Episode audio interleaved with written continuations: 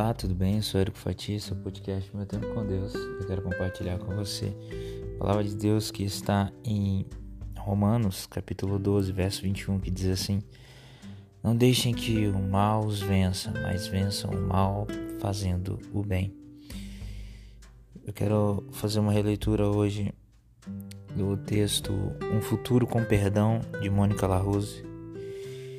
África do Sul, em 1994, fez a transição do governo de segregação racial para a democracia e teve que lidar com os crimes cometidos sob o regime de segregação.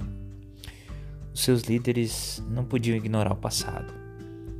Contudo, a punição severa aprofundaria as feridas daquele país. Desmond Tutu, primeiro arcebispo anglicano negro do país, escreveu em O Livro do Perdão: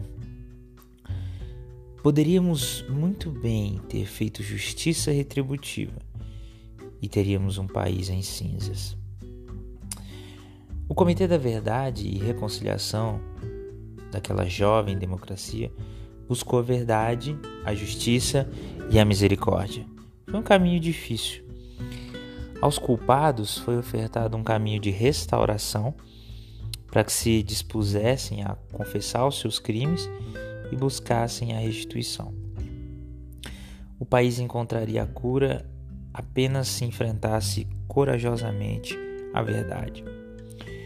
De certa forma, esse dilema ele reflete a luta que nós enfrentamos nas nossas vidas. Somos convocados a buscar por justiça e por misericórdia, conforme está lá em Miqueias 6:8. Mas muitas vezes a misericórdia ela é muito mal interpretada e ela é mal interpretada como uma falta de responsabilização. E a justiça muitas vezes ela também é mal interpretada como sendo uma busca pela vingança.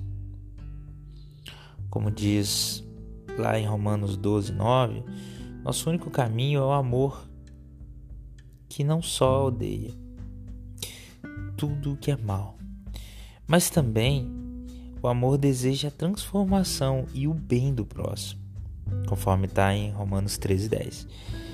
Pelo poder do Espírito, nós aprendemos o que significa o futuro de superação do mal pelo bem. Então é isso, a gente precisa lidar todos os dias nas nossas vidas com situações em que certamente nos colocam frente a frente com esse dilema buscar justiça, mas também misericórdia. Ah, muitas vezes as pessoas confundem e pensam que misericórdia é simplesmente falta de responsabilizar alguém. E a justiça olham como vingança.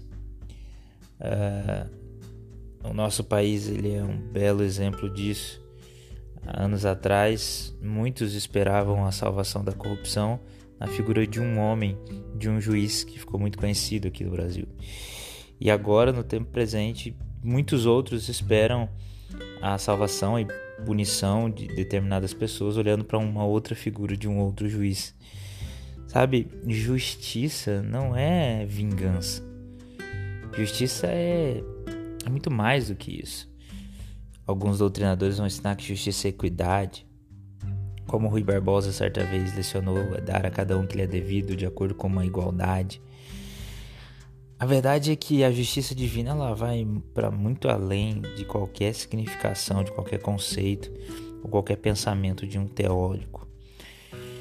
A justiça de Deus ela é perfeita e por isso que nós precisamos buscar a justiça de Deus e confiar em Deus, saber que Ele tem preparado o melhor e termos misericórdia, assim como Ele tem nutrido para conosco tamanha misericórdia. Que nós possamos no dia a dia interpretar da forma correta o que é misericórdia, o que é justiça, e vivenciar e participar e dar harmonia entre a justiça e a misericórdia. Que a gente possa pedir a Deus ajuda para crermos no amor dele e poder para transformar e curar para que Ele possa nos guiar para praticar justiça e misericórdia e principalmente o amor, que, como a própria palavra dele diz, todas as outras coisas desaparecem mas o amor permanece. Que Deus te abençoe.